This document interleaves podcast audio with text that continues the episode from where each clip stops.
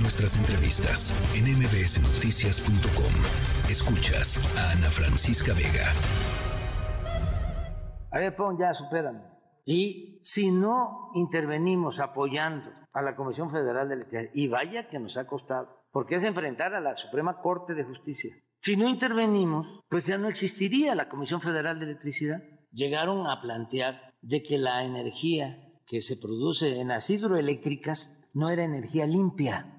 ¿Qué parte no entiendes cuando te digo que no?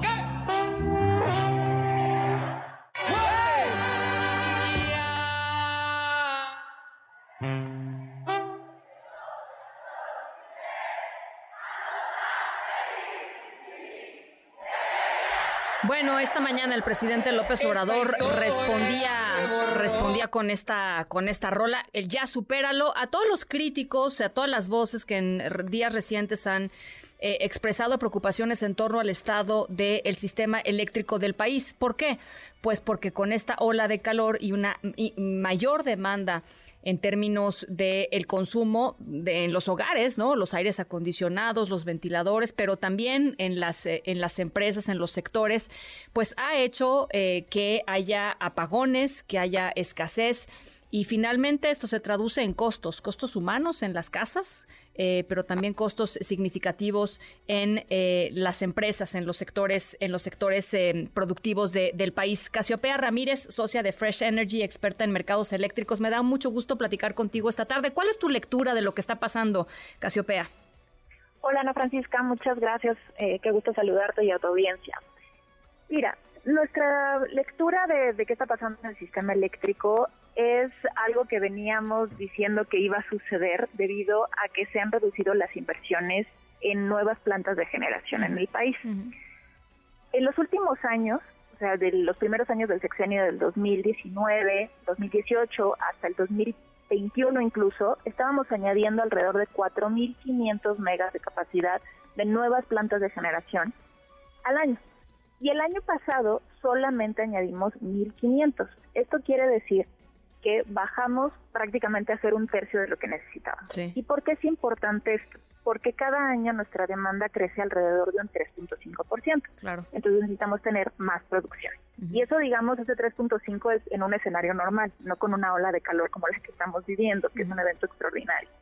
Ahora, no solamente necesitamos crecer para atender ese crecimiento de, de, demanda, valga la redundancia, sino también para reemplazar plantas que son viejas, que son obsoletas y que son muy caras y que en un evento como el que estamos viviendo, que tienen que estar operando a plena capacidad prácticamente las 24 horas del día, pues no son capaces de hacerlo. Es como un coche viejo, por ejemplo, ¿no? Si tú sacas un coche viejo a carretera y le pides que esté 5 horas a 140 kilómetros por hora, pues en algún momento se va a calentar y va a fallar, ¿no? Y te vas a tener que parar.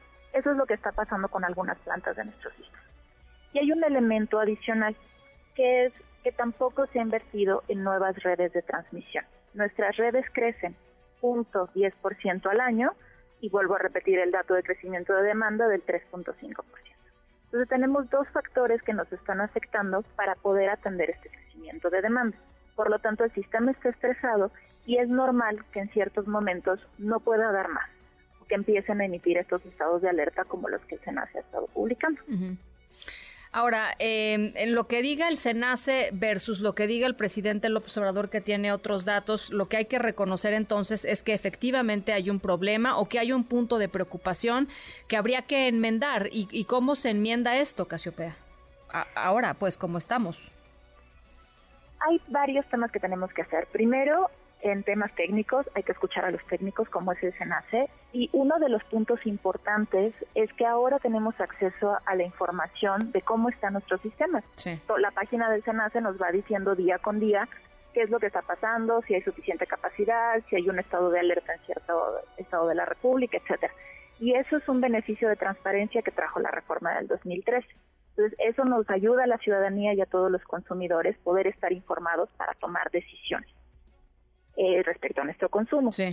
¿Qué podemos hacer?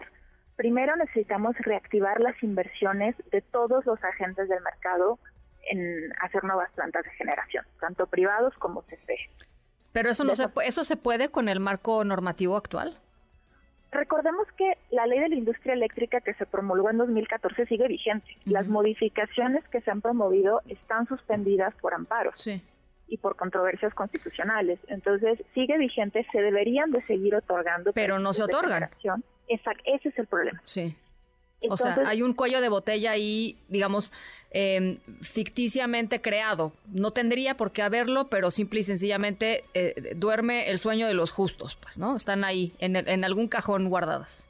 Así es. Ese sería el primer punto, que sí necesitamos nuevas plantas de generación. El segundo, y que ese no depende de la CRE que nos dé permisos, es que se tiene, el jefe de transmisión tiene que invertir en hacer todas las líneas que le ha mandatado la Secretaría de Energía, porque hay un retraso muy importante. Cada vez que la Secretaría de Energía dice tienes que hacer una nueva línea de transmisión, CFE la hace cuatro años después de que se lo mandataron. Escúchale, ajá, no, pues Ese es un verdadero problema. y CFE cuenta con la capacidad para hacerlo, tanto financiera como técnica. Entonces, ese tema sí lo tenemos que atender. Esa sería una buena área de fortalecer a CFE que atiende la parte de transmisión y de distribución. A ver, pero, pero aquí es importante distinguir, y, me gustaría eh, tu opinión, o sea, ¿es un tema de voluntad política o es un tema de falta de recursos humanos o logísticos? Mira, creo que es una combinación de las dos. Eh, los recursos financieros de la CFE desafortunadamente han, durante este sexenio han estado más orientados en subsidiar tarifas eléctricas CFE recibe un subsidio de alrededor de 70 mil millones de pesos anuales para que mantengamos las tarifas con la estabilidad que ha dictado el presidente, que no suban más de la inflación, y que además también CFE Transmisión ha estado apoyando de alguna manera, haciendo transferencias de su propio presupuesto a CFE Suministro Básico para mantener esa estabilidad tarifaria en lugar de invertirla en la expansión de las redes que es su obligación y su mandato constitucional, porque el jefe de transmisión es el único agente del mercado que puede invertir en redes y operarlas. Es su única obligación. Entonces, pero lo que nos estás diciendo es que están poniendo, eh, y no digo, no nos sorprende de políticos, pero eh, el corto plazo eh, como lo inmediato, resolviendo eso, pero en el mediano y en el, en el largo plazo, todo esto que no están haciendo, que son pequeños costos que no están asumiendo, pues van a terminar pagándolo pues los, los ciudadanos, los usuarios, todos nosotros, ¿no? Así es, por eso está el hecho, el dicho que dice que cuál es la energía más cara es la que no se tiene. Y hoy estamos viendo eso. Nuestro sistema ya venía presionado desde hace varios años, porque no es nuevo que no se invierta en transmisión, esto sucede desde el 2013. El problema es que no se había visto tan importante porque no habíamos llegado a estos incrementos de demanda históricos. Estamos llegando a 53 mil megas cuando nuestro promedio era de 49 mil. Esa diferencia sí hace un impacto muy importante tanto en nuestra capacidad de generación como en esa capacidad de transporte que tiene, por lo que es relevante las líneas de transmisión. Bueno, entonces eh, no queda de otra más que seguir, más que invertir y más que presionar para que se destraben, digamos, todos estos contratos que no han que no han salido. Se, ve difícil, Casiopea, la verdad, te lo digo, porque si el, o sea, si hay algo de lo que el presidente está eh, eh, digamos, entercado, son muchas cosas, pero una de ellas es, es el sistema eh, eléctrico y, el, y el sector energético en el país. No, se nos cortó. Chin, se nos cortó Casiopea, sí. Está. Hola. ay, ¿estás? ¿Nos escuchabas? ¿Sí me escuchabas? Sí, los escucho, sí. Ah, te decía que pues una de la, uno de los sectores en donde el, presidente López Obrador está más convencido, digamos, de que está haciendo lo correcto, y lo escuchábamos hoy en la mañana, pues, eh, pues es el sector eléctrico. Difícilmente va a cambiar, difícilmente va a revolucionar, difícilmente mañana Manuel Bartet va a amanecer y va a decir, este, necesitamos eh, modernizar y cambiar y abrir, ¿no?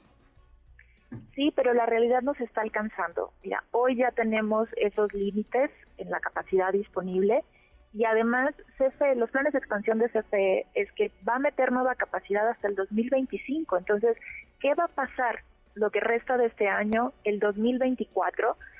Si no actuamos pronto, vamos a tener repercusiones muy graves. Y como bien lo decías al inicio, no solamente son repercusiones productivas, porque las industrias no van a tener suficiente energía, sino también somos todos los consumidores domésticos, porque la energía, eh, la energía eléctrica es crucial para todas nuestras actividades e incluso para temas de seguridad.